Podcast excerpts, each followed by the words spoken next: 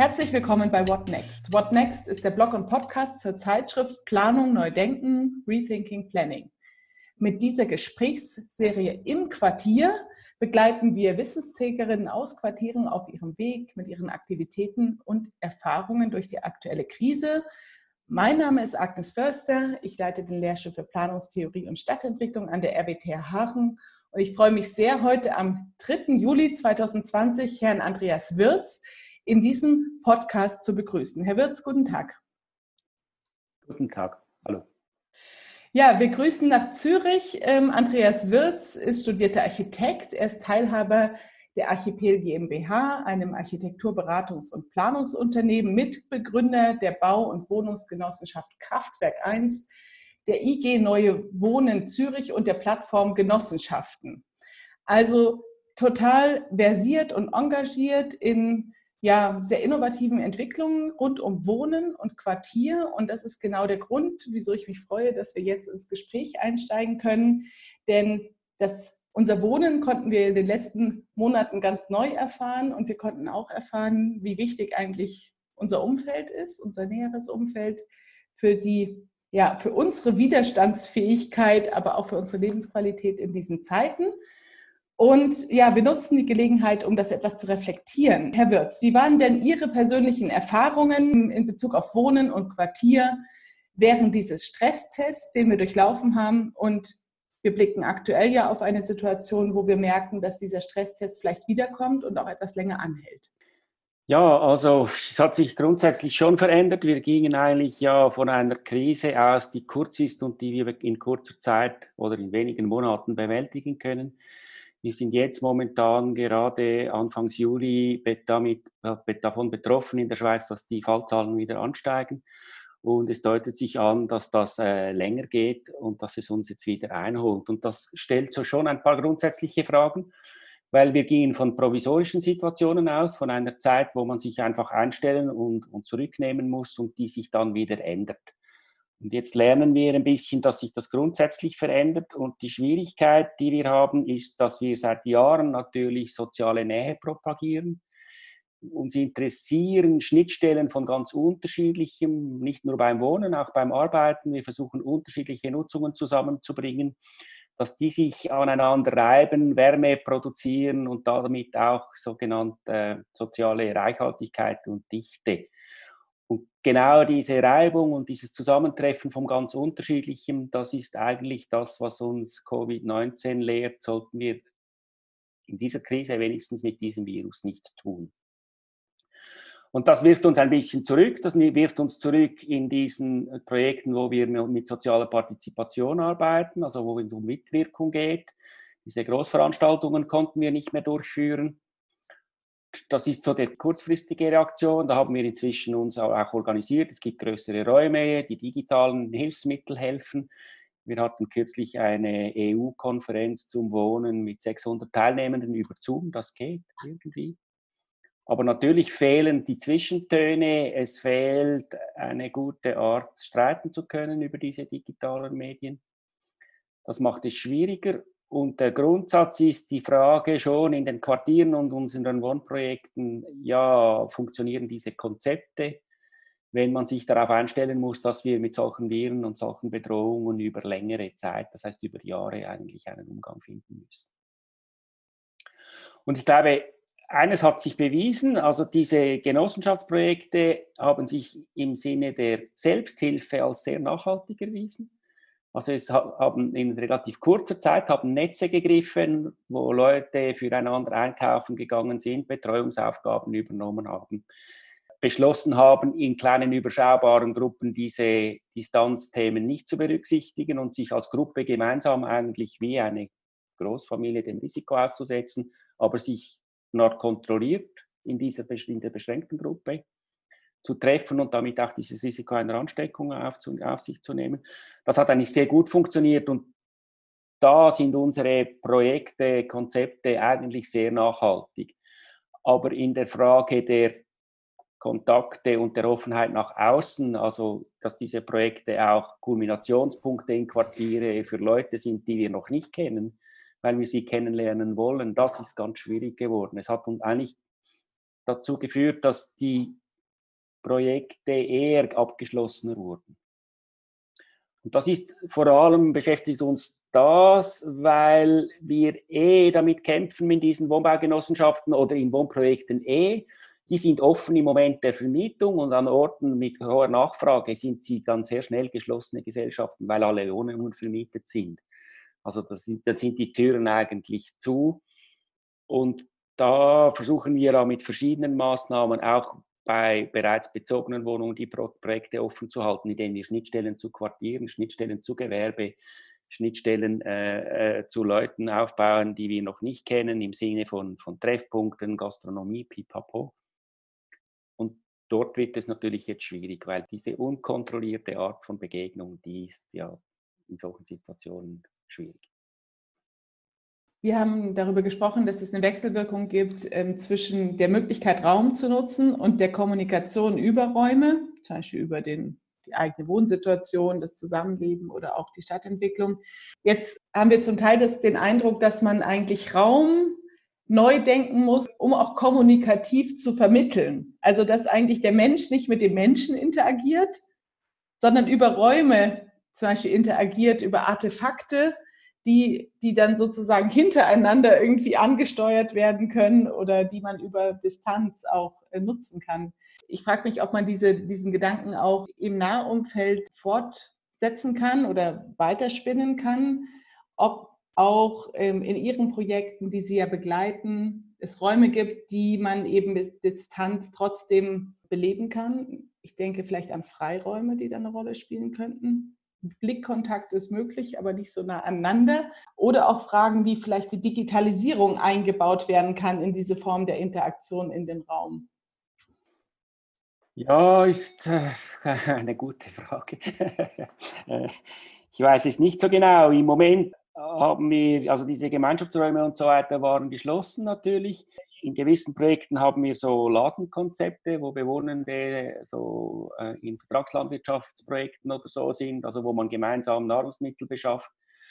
Das funktioniert wie ein Laden. Dort gibt es dann einfach Schlangen und Abstand und einer aufs Mal, oder? Das geht. Aber das gemeinschaftliche Leben ist schwierig und ich weiß auch nicht, ob, wie attraktiv es ist, wenn man den ganzen Tag im Büro in Zoom-Konferenzen war, wenn man dann abends das nochmals digital weiterführen sollte, könnte, weiß ich nicht, ist schwierig. Im Fall dieser EU-Konferenz war es interessant, weil man etwa 500 Flüge einsparen konnte. Also das hat auch ökologische Vorteile. Aber ich glaube, soziale Interaktion hat ja schon auch was mit Zwischentönen zu tun und ich glaube, das ist schwierig auf diesem, auf diesem Weg. Also wir merken es jetzt auch in diesem Gespräch, oder? Man stellt sein Mikrofon aus, wenn man nicht am Reden ist. Das ist so alles hintereinander, das macht es träge und schon sehr, sehr viel weniger spontan.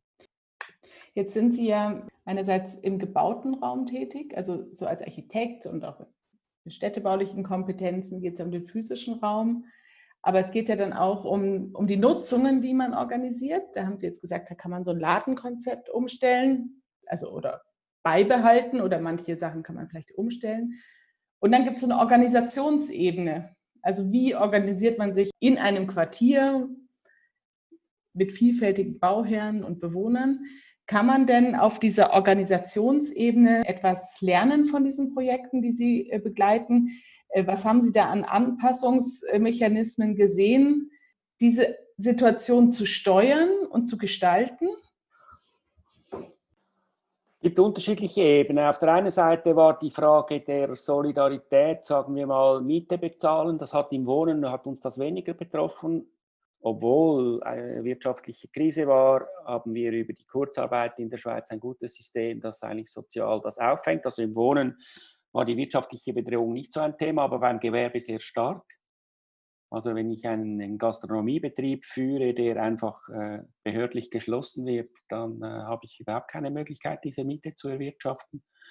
Äh, da hatten wir jetzt gesamtgesellschaftlich in der Schweiz äh, lange Diskussionen. Die Immobilienwirtschaft hat zuerst überhaupt nicht mitgezogen. Sie hat gemeint, ja, diese Mieten sind geschuldet und man hilft dann vielleicht in Notsituationen. Inzwischen hat das Parlament nachgedoppelt. Es gibt jetzt eine offizielle Regelung, wie mit, mit Mietzinsausfällen umgegangen wird im Gewerbe. Da waren wir auch als gemeinnützige Bauträger natürlich gefordert. Also man hat sofort Mietzinsstundungen gemacht und gesagt, ja, im Moment müsst ihr es nicht, nicht zahlen und wir reden dann nachher drüber. Aber das ist so eine Möglichkeit zu reagieren, indem man einfach solidarisch ist und das gemeinsam trägt. Das kann man aber natürlich nur beschränkt. Und wenn es dann länger geht und auch äh, Wohnende trifft, dann nimmt man sie an den einen, denen es schlecht geht, und gibt es den anderen, denen es schlecht geht. Das kann ja auch nicht unbedingt die Lösung sein. Das ist das eine. Dann in der Organisation, da haben wir uns, nicht in der Bauwirtschaft, haben wir uns drum rumgeschummelt. In der Schweiz hat der Bundesrat auf den Baustellen nicht so genau hingeschaut und man, Bauleute sind sich gewohnt, auf sich ändernde Bedingungen einzugehen. Man hat das einfach organisiert und weitergearbeitet. Also das hat eigentlich überhaupt, das hat eigentlich fast keine Änderungen gegeben. Es gab teilweise Lieferungsengpässe mit äh, Materiallieferungen, vor allem aus Italien. Aber das war nicht gravierend und da waren wir eigentlich kaum, kaum betroffen. Wo es sich ändert, ist jetzt ein bisschen in der Büronachfrage nach äh, Dienstleistungsflächen. Dort haben wir gemerkt, dass gewisse Betriebe gemerkt haben, ah, das ist ja mit diesem Homeoffice ist ja vielleicht doch noch interessant, da können wir Fläche sparen. Das merkt man ein bisschen. Und sonst war ich, glaube ich, in meinem Alltag auch ein bisschen we zu wenig involviert, um zu, zu genau jetzt schon zu wissen, wie man sich neu orientiert. Also gemerkt haben wir, dass gewisse Absprachen, Sitzungen, dass, es, dass man wie ein bisschen unterscheidet. Es gibt Organisationssitzungen, die kann man sehr kurz, sehr effizient, ohne Reisen kann man das machen, kurze Absprachen. Das geht problemlos. Ich glaube, da haben wir sicher etwas gelernt digital. Was dann schwierig ist, sobald es Auseinandersetzungen oder, oder äh, äh, wie soll ich sagen, äh, Aushandlungsprozesse gibt, da merken wir, dass diese digitalen Mittel versagen, eigentlich versagen. Das schafft man nicht, weil gerade in den Zwischentönen und vielleicht mal in einer Pause eine bilaterale Absprache treffen zu können oder so, das fehlt völlig. Und Sie haben es richtig gesagt, also wir, wir reden von gebauter Umwelt auf der einen Seite in den Häusern, da mit dem großen Anteil Kleinhaushalten in den Ballungszentren haben wir wenig Probleme, weil die sind schon safe. Äh, wichtig wären aber, dass wir nicht alle eingeschlossen sind den ganzen Tag, wären dann öffentliche Freiräume. Und da war natürlich gerade jetzt in der Stadt Zürich hat man sehr bald die öffentlichen Parks geschlossen. Und das kann man jetzt doppelt äh, anschauen. Man kann sagen, ja, es ist richtig, dass es keine Personenansammlungen gibt. Natürlich vor allem junge Leute waren, sind darauf angewiesen, sich in der Öffentlichkeit treffen zu können. Und leider haben sie das während der Krise in Horden gemacht. Darum hat die öffentliche Hand alle Parks geschlossen. Aber wenn man dort eine gewisse Disziplin hätte, wären diese öffentlichen Freiräume eigentlich sehr wichtig, dass man sich sehen kann auf Distanz, dass man seinen Perimeter erweitern kann und zwischendurch mal, wie sagen wir ja, wir geht dann die frische Luft, nicht nur wegen der frischen Luft, sondern auch den eigenen Horizont zu erweitern. Dann ist es natürlich tragisch, wenn diese öffentlichen Räume geschlossen sind, also die Freiräume. Wir forschen ja zu diesen Fragen von Angeboten und Services, die im Quartier hinzukommen, wenn es um Pflege geht, wenn es um Mobilität geht, wenn es um Versorgung geht. Und das sind ja oft auch kleine Dinge, die aber ein bisschen die Musik machen, sage ich mal, im Quartier und wo ja sowieso in letzter Zeit schon Tendenzen waren, dass da neue Dinge erfunden wurden, weil auch bestimmte Dinge weggefallen sind durch bestimmte Megatrends, durch die Digitalisierung, bestimmte Versorgungsstrukturen nicht mehr funktionieren. Was beobachten Sie denn da oder wie denken Sie über solche kleinräumigen, kleinräumigen Mix an Angeboten nach, ähm, die ja durchaus, ich sag mal, was anderes sind als der gemeinschaftlich organisierte ja, Raum, sondern die ja durchaus was mit einem Betreiber zu tun haben, mit einem kleinen Geschäftsmodell, die ja durchaus auch, hm, ich sag mal, eine gewisse Resilienz sogar in die jetzige Situation bringen könnten. Ja, es ist interessant. Wir haben beobachtet, dass diese Hofläden rund um Zürich gibt es ein paar, nicht so viele, ein paar wenige Landwirtschaftsbetriebe, die selbst Hofläden anbieten, wo, man, wo sie ihre eigenen Produkte verkaufen die waren kurz nach Ausbruch der Krise alle dauernd ausverkauft. Also die Leute haben gemerkt, dass es sehr interessant ist, mit dem Fahrrad kurz, auf kurzem Weg einkaufen zu gehen an Orten, wo man das eben nicht in der großen Masse macht. Und das hat wie, glaube ich, auch neue Geschäftsmodelle entwickelt. Die Leute, die das betreiben, waren eigentlich begeistert, ein bisschen traurig, weil sie nicht mehr Leute versorgen konnten. Aber die Frage, die sich vielen gestellt hat, ja, ist das jetzt diese kurze Welle und dann gehen sie wieder zu Migro und Coop, wie wir sie bei uns nennen in der Schweiz? Oder bleiben die uns erhalten als dauernde, als dauernde Kunden? Das bleibt wie offen. Aber man hat gemerkt, dass diese Frage von nach dem Lokalen plötzlich sehr viel stärker wurde. Also dieses sich im kleinen Raum, kiezbezogen würde man jetzt in Berlin sagen, hat man sich wieder viel stärker orientiert, weil man gemerkt hat, ja, eigentlich brauche ich den öffentlichen Verkehr eigentlich ganz selten. Ich kann vieles ja sehr lokal mit kurzen Wegen erledigen. Das ist ja auch ein schöner Übergang zu so einem Dauerthema und so einem Dauerbrenner, um den es geht, äh, nämlich die Frage von Dichte und Mischung. Die geht ja auch über, sage ich mal, so gute Wohnprojekte hinaus und hat ja dann oft schon so eine größere Vielfalt an Trägern, an, an Organisationen, an Communities. Ist da auch, sind da auf der Ebene auch diese Widersprüche aktuell im, sozusagen, stehen die im Raum zwischen dem, der Praxis, die man zuvor eigentlich propagiert hat und den neuen Anforderungen oder gibt es auch Dinge, die stabil sind, die sich bewähren? Es gab äh, Äußerungen von Leuten, die gesagt haben, das, das stellt die ganzen Verdichtungsziele in Frage. Das finde ich überhaupt nicht. Also in der eigenen Wohnung ist man safe. Man, das ist das Treppenhaus, das kann man organisieren. Äh, ich glaube nicht, dass es der Fall ist. Im Gegenteil. Natürlich, primär kann man sagen, wenn man draußen im Einfamilienhaus sitzt, da ist man nicht äh, irgendwelchen Gefahren ausgesetzt. Man kann sich im eigenen Garten vertun, jawohl. Aber die Frage, wie, wie man sich bewegt, die ist damit natürlich nicht gelöst. Also es ging nur so lange, wie, wie der Arbeitgeber gesagt hat, du kannst zu Hause bleiben. Aber sobald man wieder zur Arbeit gehen muss, merkt man natürlich, wie verletzlich diese Systeme sind mit diesen langen Pendlerdistanzen, mit dem Leben außerhalb der dichten Ballungsräume. Also es ist, hat sich auch jetzt gezeigt, dass das eigentlich kein Weg ist, weil die, die großen Ansteckungen sind an Partys und sind im öffentlichen Verkehr. Und der öffentliche Verkehr, dieser große Anteil, den brauchen wir, weil wir eigentlich blöde wohnen. Also diese ganzen Verdichtungs, die ganze Verdichtungsthematik, die bleibt und ich glaube, das ist nach wie vor richtig, wie wir das machen. Ja, und es ist eigentlich mehr die Frage, wo arbeiten wir und wo, und wo wohnen wir. Und das sollte, das sagen wir ja schon lange, das sollte möglichst nah beieinander sein. Jetzt sind wir ja in das Gespräch so eingestiegen, um über das Wohnen und von dort aus so über das Quartier zu sprechen mein Eindruck war und ist, dass das ja eher der stabile Bereich dieser Krise ist, obwohl da gewisse Dinge, Widersprüche ausgesetzt sind. Deutlich stärker verändern sich ja die Frage des Arbeitens und auch der Quartiere, die viel stärker arbeitsgeprägt sind. Was beobachten Sie da? Ja, wie denken Sie aktuell darüber nach? Ich kann es im Moment noch nicht eindeutig beantworten. Also ich glaube, wir haben diese Quartiere, an denen eigentlich vorwiegend gearbeitet ist. Die wurden noch ein bisschen trostloser während dieser Zeiten. Das sind sie aber eh, auch in normalen Zeiten.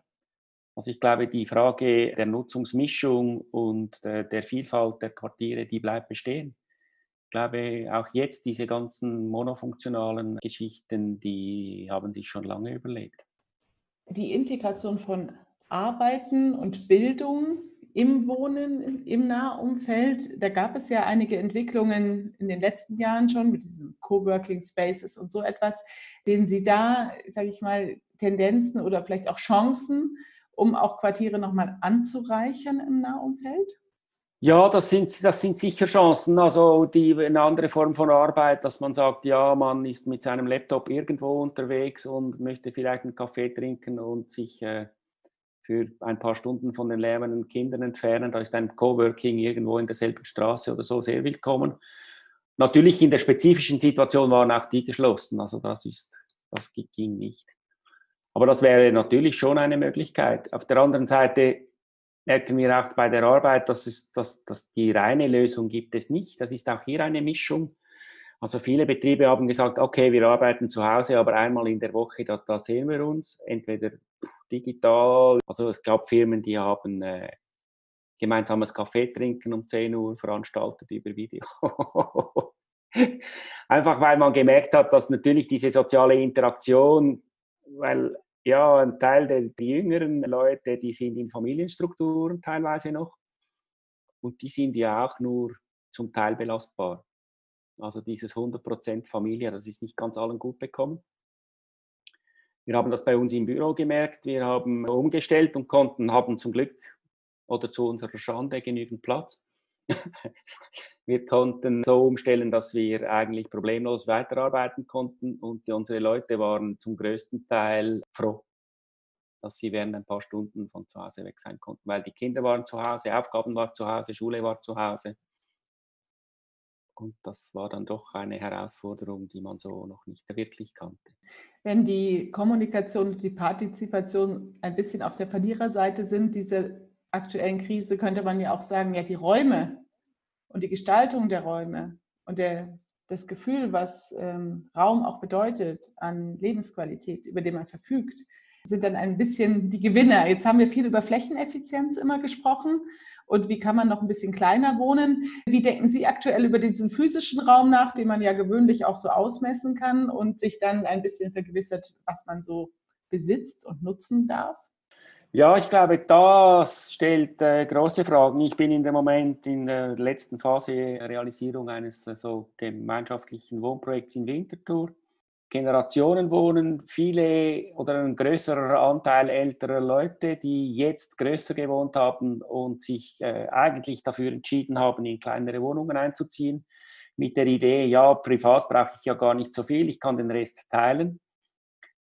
Und das hat uns natürlich zurückgeschlagen, weil ein paar von denen gesagt haben, ja, also wenn ich dann eigentlich reduziert werde auf mein privates, über so eine Krisensituation, dann will ich doch eigentlich lieber dieses Zimmer mehr, das ich jetzt habe, behalten. Und das merkt man schon, dass eigentlich, und gerade auch in diesen Familiensituationen haben viele gesagt, ja, wir wohnen relativ eng, im normalen Alltag geht das gut, das funktioniert für uns, wir sind ja gar nicht alle miteinander zu Hause. Aber natürlich, wenn man den ganzen Tag dann zu Hause ist, dann wäre man froh, man hätte ein bisschen mehr Platz. Und das ist natürlich entgegen dem, was wir eigentlich propagieren und das wir auch interessant finden das schlägt uns ein bisschen zurück.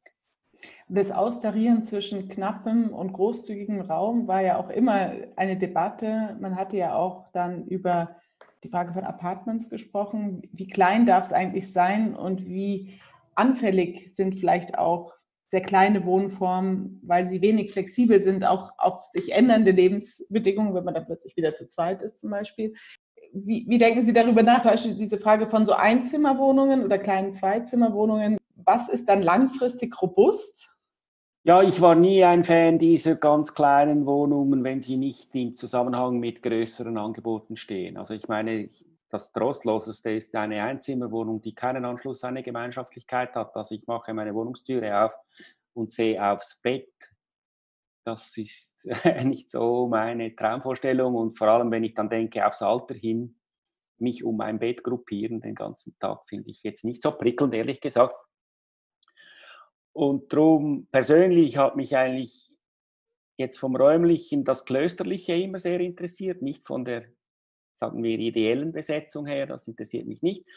Aber das Private eigentlich auch wirklich das Private zu reduzieren, was ich wirklich brauche, als einen Ort von Rückzug, wo ich für mich sein kann, das muss gar nicht viel sein. Aber dann in Ergänzung das Refektorium, also wo ich wirklich Platz habe, die große Bibliothek und so weiter, diese langen Gänge, wo ich mich vertun kann jetzt die Kirche als großer Raum, das kann auch eine Turnhalle oder, oder ein Schwimmbad oder irgendetwas so Gemeinschaftliches sein, dann geht das, oder? Aber wenn das fehlt und ich das nicht benutzen kann, dann wird es schon ein bisschen trist. Also das stellt diese Konzepte ein bisschen in Frage.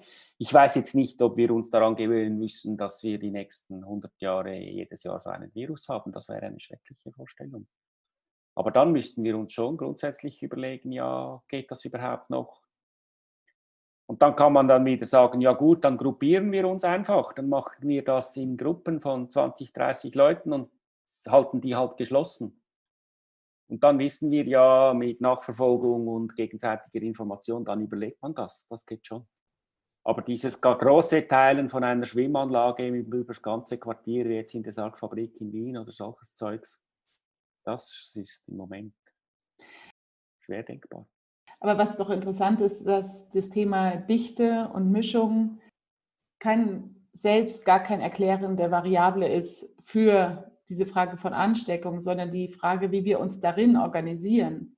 Und dass die Wohnform, mit welchen, welche Generation wohnen ja eigentlich wie zusammen, äh, wie arbeiten wir, mit wem mischen wir uns bei der Arbeit und eine große Krise hat ja auch die Bildungseinrichtungen erfasst, dass das eigentlich eine viel größere Rolle spielt. Und die asiatischen Städte sind ja unglaublich dicht und zeigen uns, dass man damit umgehen kann. Sie leiden da auch, aber wir können nicht feststellen, dass es am Land kein Problem gibt und in der Stadt schon. Und ich habe ein bisschen mitgenommen, dass man vielleicht auch einen anderen Blick dafür braucht, äh, wie wichtig es ist, dass man sich organisieren kann, dass wir auch lernen, dass Absprachen nützlich sind. Das war ja auch nicht immer so, dass das so, es war auch mal ein bisschen spießig, so diese Absprachen. Also, dass man lernt, Absprachen zu treffen und dass es zum gegenseitigen Gewinn ist. Das fand ich eigentlich ein ganz interessantes, so kleines Governance-Prinzip so im Nahumfeld, was man auch mitgenommen hat in diesem respektvollen Umgang. Ja, das stimmt, da würde ich sehr zustimmen. Und das hilft natürlich, wenn man vorher sich schon mal miteinander unterhalten hat, wie wenn man nicht das, das erste Mal macht, wenn die Krise da ist. Oder also wenn es eine Art von Beziehung gibt, wo man sich schon mal ausgetauscht hat, wo man ein bisschen weiß, wer um einen herum lebt, ist es sicher sehr viel einfacher, diese Absprache und diese Organisationen auf die Beine zu stellen, als wenn man das nicht hat. Und das haben wir auch festgestellt, dass in diesen Genossenschaftsprojekten das eigentlich relativ schnell problemlos funktioniert hat. Ich weiß jetzt von den anderen Orten, ich kann nicht sagen, bei den anderen hat es nicht funktioniert, das weiß ich jetzt einfach noch nicht. Aber das hilft natürlich, wenn man sich schon kennt. Also wenn ich mich absprechen muss mit jemandem, von dem ich ein bisschen, von dem ich ein bisschen weiß, wie er tickt, ist es einfacher, als wenn ich ganz neu beginnen muss. Und das andere, das führt ein bisschen weg vom Quartier, aber das sind eigentlich die großen Maßstäbe, die interessant sind, die so in einer Stadtregion existieren, die großen Flusslandschaften, die großen Parklandschaften, die weiteren Wege, die man mit einem Fahrrad, wie auch immer, mit E-Motor oder so zurücklegen kann, wie wertvoll die dann plötzlich werden, weil da diese Luft und dieser Raum auch ist und das eine super Ergänzung ist zu dieser wohlüberlegten kleineren Welt des Nahumfeldes. Das habe ich jetzt in verschiedenen Orten erlebt und da denkt man auch anders drüber nach, wie, wie wertvoll wirklich da auch diese Ausbreitung, diese Dimension des Räumlichen ist. Ja, da kann ich jetzt ein bisschen salopp sagen, Zürich ist die größte Stadt der Schweiz, das sind irgendwie knapp 500 oder 450.000 Einwohner, das ist nichts, oder? Also mit zehn Minuten Fahrradfahren ist man im Wald eigentlich von fast jeder Stelle. Und von daher muss ich sagen, kennen wir diese Themen eigentlich nicht richtig. Das ist nicht New York und so weiter. Haben Sie es schätzen gelernt in den letzten Wochen? Ja, eben persönlich war ich, ich, persönlich war ich überhaupt nicht betroffen. Ich habe meinen Alltag eigentlich weiterleben können. Ich habe einen Arbeitsweg, den ich eh mit dem Fahrrad bestreite. Äh, mein Radius ist eh relativ klein. Ich habe gewisse Projektsetzungen in anderen Städten nicht mehr abgehalten. Aber sonst hat sich eigentlich nicht groß verändert. Aber ja, ich schätze es sowieso, wenn es Naherholungsräume gibt. Ich bin gerne viel in der Limmat und schnell kurz in der Limmat und dann wieder weg. Das ist sicher eine große Qualität. Herr Wirz, was wird Sie dann in den nächsten Wochen und Monaten besonders beschäftigen in Ihrem Tätigkeitsfeld? Im Moment weiß ich es nicht so genau. Wir haben viele Projekte in der Entwicklung, Architekturwettbewerbe, die laufen, Verfahren, die laufen, die werden weitergehen. Wir haben gedacht, wir können im Herbst diese großen Partizipationsveranstaltungen wieder aufnehmen. Im Moment sieht es überhaupt nicht danach aus. Ich muss es sagen, ich weiß es nicht so genau. Ich dachte, es gehe wieder vorüber war, glaube ich, ein Irrtum. mittendrin. Mittendrin. Und wir sind auch mittendrin in unserer Serie What Next begleitet Wissensträgerinnen aus Quartieren auf ihrem Weg mit ihren Aktivitäten und ihren Erfahrungen durch die weiterhin anhaltende Krise. Hören Sie wieder rein.